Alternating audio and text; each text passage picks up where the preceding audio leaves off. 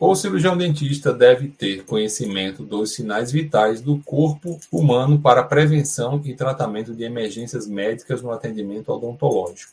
A frequência cardíaca normal de um indivíduo adulto em repouso em batimentos por minuto é de. Pessoal, batimentos por minuto de um indivíduo adulto normal é, em média, 70 batimentos por minuto, tá? Então, a alternativa em que a gente teria isso aí seria entre.